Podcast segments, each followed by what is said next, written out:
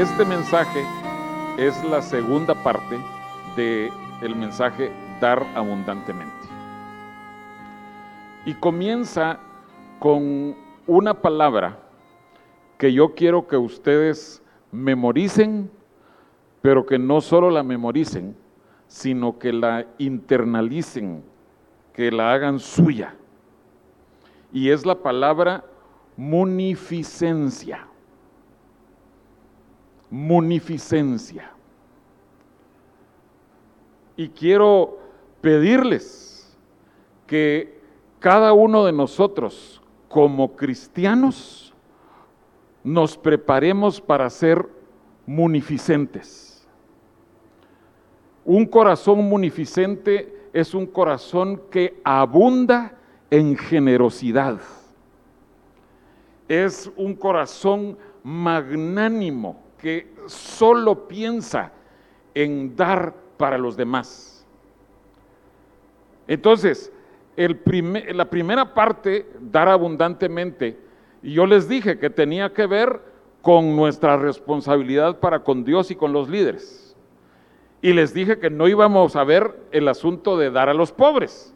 Ya lo habíamos cubierto a finales del año pasado, pero esto, lo de hoy, es que nosotros tengamos una carga para ver que las necesidades de los demás sean suplidas. Un cristiano munificente. Y quiero que veamos cómo eh, a través de toda la escritura, esa ha sido una de las consignas del pueblo de Dios. Dentro del pueblo de Dios existía en cada época esa carga de parte de Dios con los líderes y con los miembros, los miembros del pueblo. Vayamos a Gálatas capítulo 2. Conocemos este pasaje, pero quiero que veamos el énfasis que el Espíritu Santo resalta de cómo se dio esta parte de la historia. En Gálatas eh, eh, la intención de Pablo con esta carta es corregir ciertos detalles, ciertas cosas que estaban dándose, que algunos decían que eh, los judaizantes, que los gentilizantes. Entonces Pablo lo que hace es nos da una historia desde su perspectiva, cómo fue que él, un judío, fue salvo. Él, habiendo sido perseguidor de los cristianos, él, un judío, estaba persiguiendo a los cristianos. Y recuérdense, en ese tiempo eh, no era eh, tan resaltado lo de eh, gentiles judíos, los cristianos. La conversión de Saulo se dio todavía antes de que los gentiles fueran salvos. Entonces él estaba persiguiendo a judíos cristianos. Entonces no había tales de que él quería judaizar. Todos esos cristianos ya eran judíos. Pero cuando Dios se movió soberanamente y abrió la puerta para los gentiles, y todos ustedes conocen, eh, eh, hubo el concilio de Hechos 15, todos esos detalles importantísimos, pero hubo una, eh, como parte de la historia, hubo una división de tareas. Unos de los predicadores iban a predicar con los gentiles y otros de los predicadores iban a permanecer con los judíos. Unos a judíos, otros a gentiles. En este punto de la historia, quiero que veamos lo que dice Gálatas 2, versículos 9 y 10. Porque alguno pensaría, ah, ha de ser un mensaje bien diferente. Y fíjense que no. dice versículo 9. Eh, solo, solo vamos a llegar a este punto. Hay un contexto, pero ya se los di. Y reconociendo la gracia que me había sido dada, Jacobo, Cefas y Juan, que eran considerados como columnas, nos dieron a mí y a Bernabé la diestra en señal de compañerismo para que nosotros fuésemos a los gentiles y ellos a la circuncisión.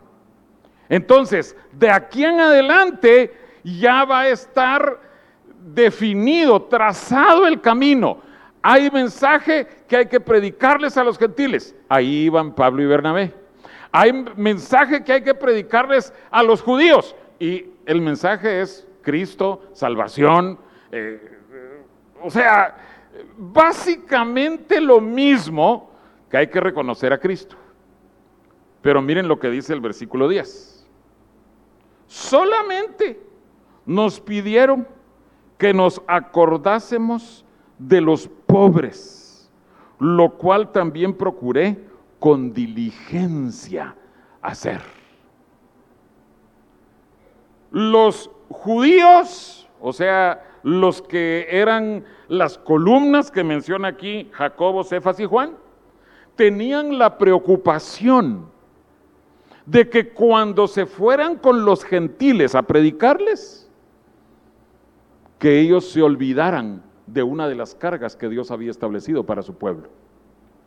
Entonces le dice, ok, ustedes van a predicar a los gentiles, pero recuérdense que no pueden descuidar el mensaje de acordarse de los pobres. Y dice Pablo, y lo procuramos hacer diligentemente.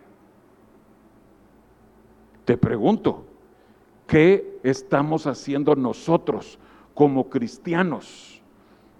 entendemos, eh, éramos gentiles, ahora hemos sido introducidos al pueblo, pero ¿qué estamos haciendo nosotros? Diligentemente acordándonos de los pobres.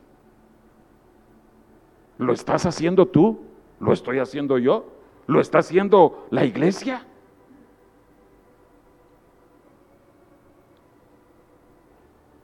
Una sola recomendación.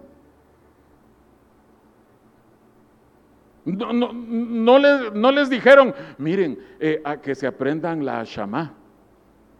Eh, miren, que se aprendan el Salmo 23. No, no, no. La única recomendación fue, acuérdense de los pobres. Y hermanos, así con esa carga comenzó el mensaje de salvación para los gentiles. Hasta debiera decirles que Cornelio, el, primer gentil que recibió el mensaje, fue el que abrió la puerta precisamente porque tenía un corazón para los pobres. Pero eh, dejémoslo así. ¿Qué había dicho el Señor en el Antiguo Testamento? En Deuteronomio 24 y eh, hemos, hemos, estado estudiando en esta serie eh, el pasaje en donde Ruth conoce a Booz. Y Ruth conoce a Booz. Booz era el dueño de un campo, eh, o sea, por decir así, de, de, una finca, una parcela, un rancho en donde había sembradíos y era el tiempo de la cosecha y Ruth acudió a ese campo propiedad de vos para cumplir con esto que vamos a ver en Deuteronomio 24. Deuteronomio 24 versos 19 en adelante. Cuando ciegues tu mies en tu campo y olvides alguna gavilla en el campo, no volverás para recogerla. Será para el extranjero, para el huérfano y para la viuda, para que te bendiga Jehová tu Dios en toda hora de tus manos. Cuando sacudas tus olivos, no recorrerás las ramas que hayas dejado tras de ti. Serán para el extranjero, para el huérfano y para la viuda. Cuando vendimies tu viña, no rebuscarás tras de ti, o sea, para recoger hasta el último pedacitito, para no desperdiciarlo. Será para el extranjero, para el huérfano y para la viuda. Entonces, en los preceptos de Dios, en las economías de Dios, Dios estaba dejando en cada miembro de su pueblo. Estaba dejando esa carga. Hijo mío, hija mía, yo te bendigo a ti. Yo te derramo muchas bendiciones, pero asegúrate de compartir de tus bendiciones con personas más necesitadas. Entonces pone estos ejemplos de una cosecha, pero creo que nosotros todos tenemos que buscar aplicaciones, cómo nosotros podemos, con lo que Dios nos da, acordarnos de los necesitados. E, en las áreas en donde Dios nos bendice, tal vez nosotros no tenemos sembradíos, tal vez no cosechamos cosas, pero lo que Dios está dando a entender es, es que lo que Dios te da de bendición, como puede ser esta cosecha, que tú te asegures, que venías tú caminando, cortando, o, tenías a, tus trabajadores haciéndolo, vos tenías sus trabajadores, los segadores, los criados. Venías tú y, y, venías cortando todas las uvas o las aceitunas y, o olivos. Y entonces eh, en eso te diste cuenta, ah, no, aquí, aquí quedaron unas uvas. Tú conscientemente tienes que voltearte, dejar de ver esas uvas o esos olivos y seguir, pasar a la siguiente, al, a la siguiente vid, al, siguiente olivo y así sucesivamente. Todo el día vas a caminar así. ¿Y qué va a pasar con eso quedó ahí, que quedó ahí colgado? Detrás de ti, detrás de los segadores, aprobados, por decirlo así, los, los oficiales, los titulares, vienen la viuda, el huérfano y el extranjero, y vienen y recogen, ah, aquí quedó esto, ay, aquí quedó este otro. Y los pobres esos necesitados, ellos también van juntando. Al final del día, como pasó con Ruth, ustedes conocen el pasaje, ya lo vimos, dice que pesó las cosas y le sobró. A Ruth le sobró. A la pobre, a la ella calificaba como extranjera y como viuda. Bueno, también como huérfana, pero sus padres han de haber muerto hacía mucho tiempo. Entonces, Dios de esa manera se aseguraba de que los pobres también vieran suplidas sus necesidades. Eso, dicho sea de paso, se llama espigar. E, e, ese hecho de que no eres de los cosechadores oficiales, sino que vas atrás de ellos espigando. Pero quiero que solo mencionarles dos bendiciones, pero van a ver qué bendiciones hay de que nosotros nos acordemos de los pobres, que hagamos lo que, lo que Pablo dijo, o le dijeron a Pablo. Salmo 41, y quiero por favor que vayan allí. A este mensaje le pudimos haber puesto como título, ¿quieres que Dios te dé una cama blanda y esponjosa? Pero no se va a llamar así. Pero van a tener una idea. ¿Estamos en el Salmo 41? ¿Lo tienen subrayado o no?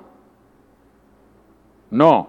Bueno, Aquí tengo unos, unos plumones rojos en mi oficina si alguien quiere Eh, pero creo que es importante que, que subrayen estos versículos. Bienaventurado el que piensa en el pobre. Y empiezan las bendiciones. En el día malo lo librará Jehová. Jehová lo guardará y le dará ¿eh? vida. Será bienaventurado en la tierra y no lo entregarás a, a la voluntad de sus enemigos. Jehová lo sustentará sobre el lecho del dolor. Mullirás toda su cama en su enfermedad. Les dije que solo íbamos a ver una de estas bendiciones. La palabra mullir, eh, ahí dice mullirás eh, toda su cama en su enfermedad. Eh, yo lo había buscado en un diccionario así sencillito, pero para esto encontré una definición todavía más descriptiva. Dice, ahuecar una cosa con las manos para que esté blanda y esponjosa. Por eso les digo, habría sido bonito ponerle ese título a este mensaje ¿Quieres tú que en tu lecho de enfermedad Dios te dé una cama así ahuecada, blanda y esponjosa? Fíjate, el Señor es tremendo. No dice, te voy a evitar enfermedad, te voy a evitar dolor. No, el Señor nos dice, si piensas en el pobre, igual te vendrán enfermedades, pero voy a encargarme de que, de que tengas una cama blandita, esponjosa. Vas a experimentar la sanidad del Señor, pero, pero vas a, tener, por decirlo así, eh, ciertas, eh, ciertas prebendas que el Señor te va a dar porque te acordaste, porque pensaste en el pobre. Hermanos, eh, hemos aprendido recientemente coros que hablan acerca de ser guardados en el día del mal, de escondernos, de ser protegidos de la roca que nos, nos cubre. Pero estamos viendo aquí, el Señor bendecirá con su seguridad y su protección a los que están acordándose de los pobres.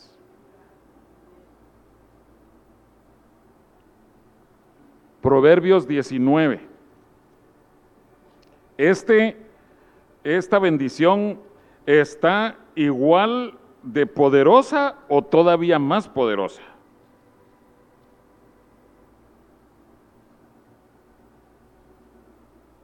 Yo creo que algunos de ustedes tienen subrayado esto. Proverbios 19, 17. ¿Estamos allí? A Jehová presta el que da al pobre y el bien que ha hecho se lo volverá a pagar. También pudimos haberle puesto como título a este mensaje, ¿te imaginas qué es que Dios te deba a ti?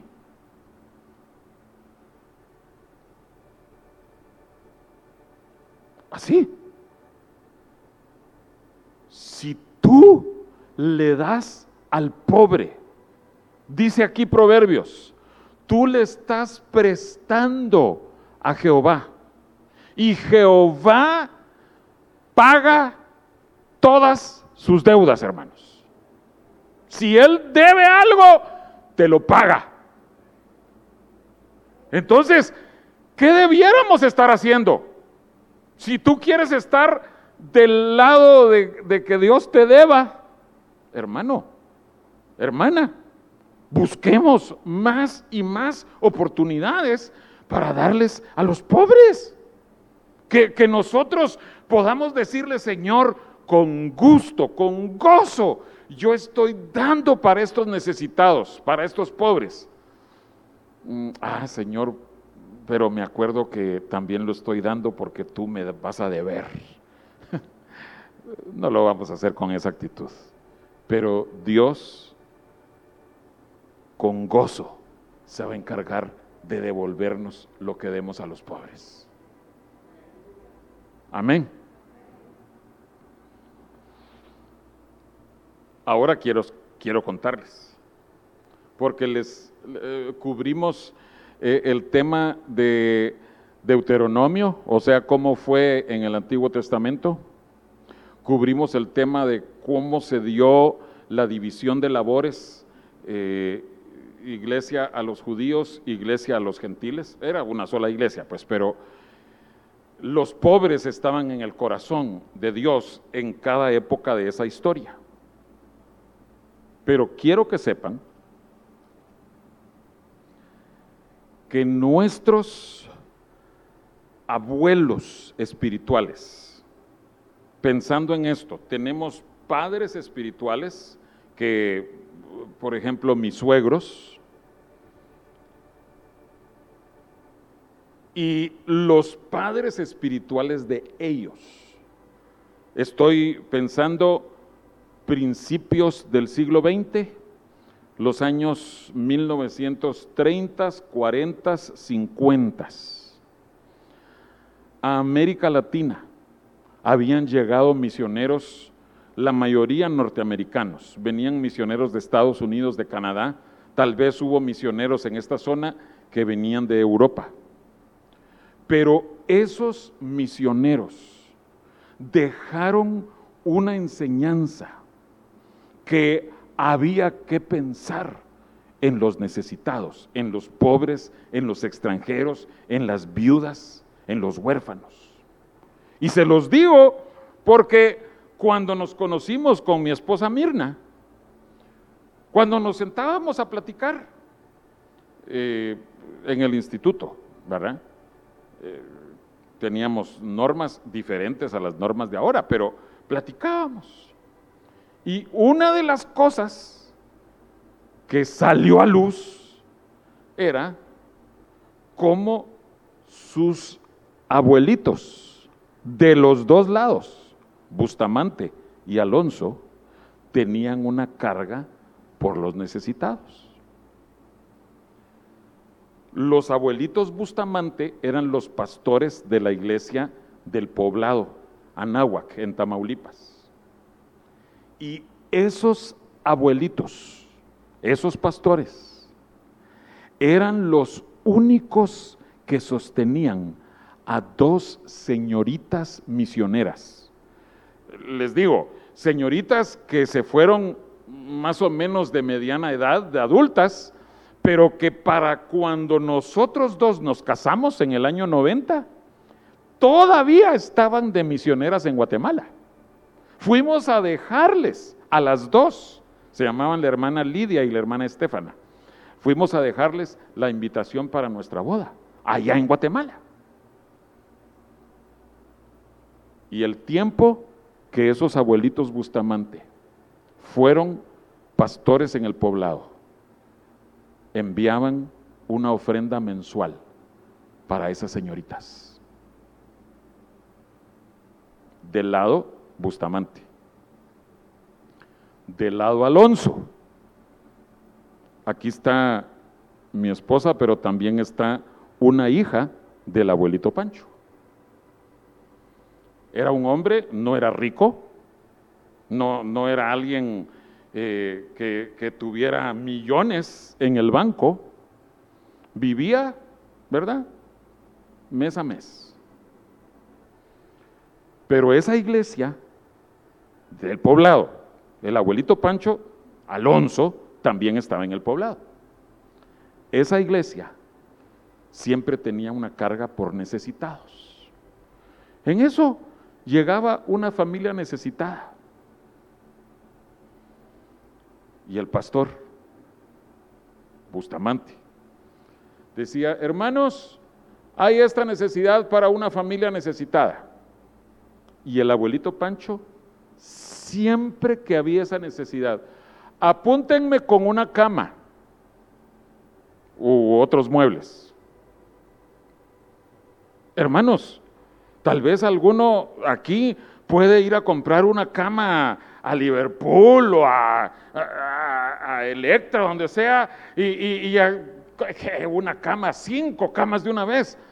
Él no.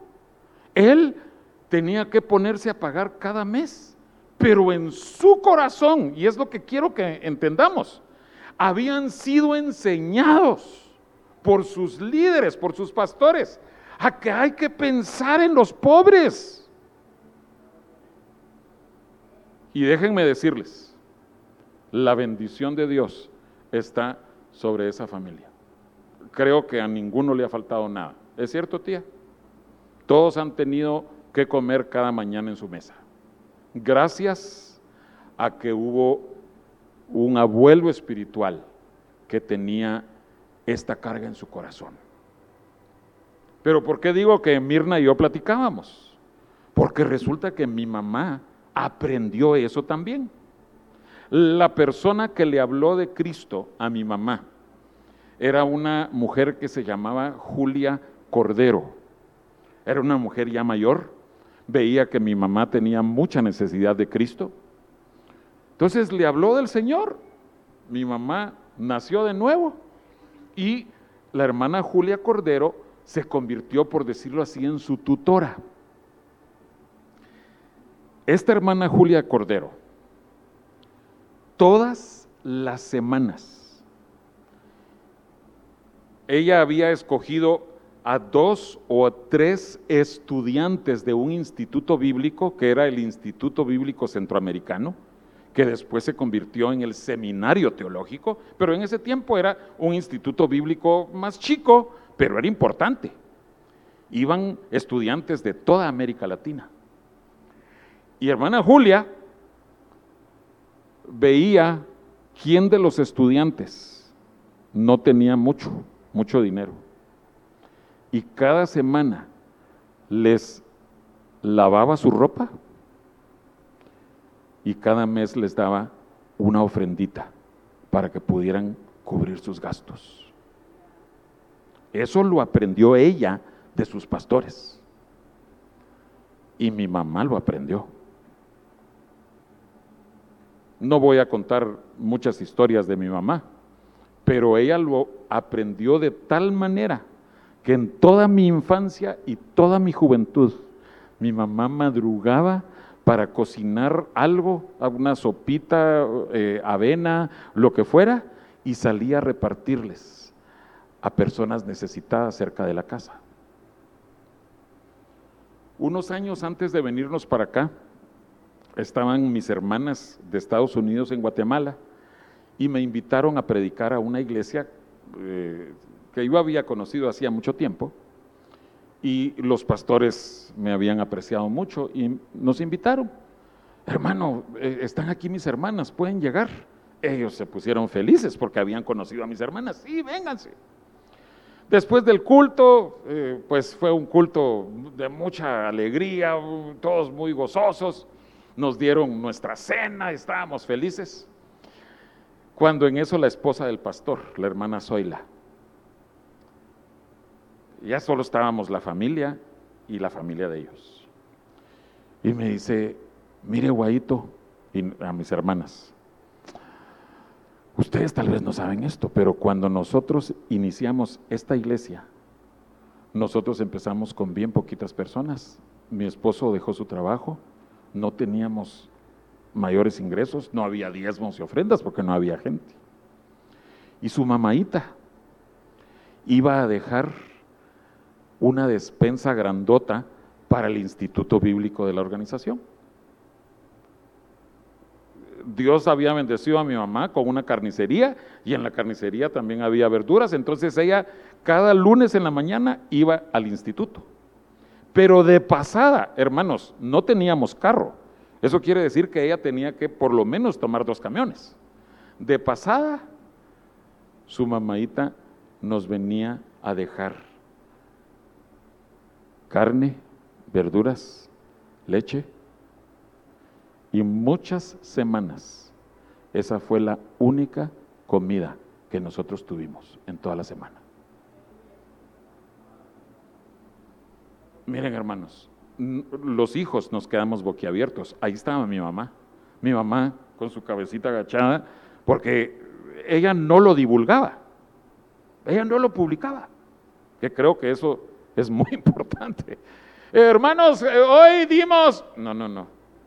Eh, el hermano Lalo Moreno es testigo de esto. Cuando fuimos a dejar las cosas allá al pozo, fíjense cómo son las cosas. Los hermanos que recibieron la primera vez que llegamos estaban diciéndonos, hermano, ¿y, ¿y dónde quieren que se tomen las fotos? ¿Qué indica eso? Que mucha gente lo hace solo para que aparezcan en las fotos. Yo le dije, no, no, no, no, nada de fotos. Cuando nos enteramos de eso, hermanos, por supuesto, mis hermanas, a, mí no me tocó sufrirlo tanto, pero mis hermanas, muchas veces mi mamá regalaba sus muñecas, su vestidito, su ropita de esto, entonces mis hermanas resentían porque se quedaban sin muñecas, sin ropa y eso, pero nunca les faltó, esa es la verdad, que ya que dejen de quejarse. Eh, no, no se quejan para nada. Pasamos a las dos o tres semanas antes de que mi mamá muriera. Llegamos, estábamos ahí, mis hermanas y yo, estuvimos como unos cinco o seis días. Ya estaba en su lecho de muerte. Quiero que sepan que Dios cumplió eso de mullir su cama de dolor. Ella murió en paz, realmente. Pero sucedió algo muy interesante. Llegaba un día, nos llevaban un, platote así con paella. Otro día nos llevaban un platote así con lasaña. Otro día comida china. Otro día lonches. Y miren hermanos, en el comedor de, esa casa estaba llena la mesa del comedor con, platillos. Pero, pero no crean que comprados eh, así en la calle, en un changarrito. Era comida así delicada, o sea, carísima. Y, eh, nosotros con mis hermanas eh, sí somos algo bromistas y decíamos, bueno, ¿qué queremos comer hoy? Bueno, pues comida china o lo que fuera. Cuando en eso se me ocurrió decirles, miren ustedes, ¿Se acuerdan ustedes que mami todos los días salía tempranito a repartir comida? Ahora, en su lecho de muerte, Dios se está asegurando que haya suficiente comida para todos nosotros. Por eso yo les digo, en el Antiguo Testamento era un mensaje preponderante, en el Nuevo Testamento fue un mensaje importante y en la iglesia de hoy, hermanos, es un mensaje que se cumple porque está en el corazón de Dios. Si tú y yo tenemos, desarrollamos un corazón munificente, el Señor se encargará de bendecirnos de vuelta. Solo quiero decirles, y, esto eh, mi esposa fue quien me lo dijo cuando lo estaba preparando, pero ¿se acuerdan que en días, en mensajes anteriores, eh, alguien, un predicador mencionaba de algo tan sencillo, pero que tenía una bendición grandísima? Entonces al finalizar yo pasé aquí y les digo, hermanos, es algo tan sencillo que todos debiéramos estarlo haciendo de tan sencillo que es. Segunda Corintios 9, versículo 7. Hablando de cosas sencillas con resultados gloriosos. Dice Segunda Corintios 9, 7, cada uno dé como propuso en su corazón, no con tristeza ni por necesidad, porque ¿qué? Dios ama al dador alegre. ¿Quieres tú que Dios te ame? Pues claro, pues claro en, el Antiguo Testamento leemos que Dios ama a aquellos que lo aman, que Dios ama a los que madrugan, pero aquí vemos, Dios ama al dador alegre. Amén. Que Dios nos ame más y más, porque nosotros provocamos ese amor.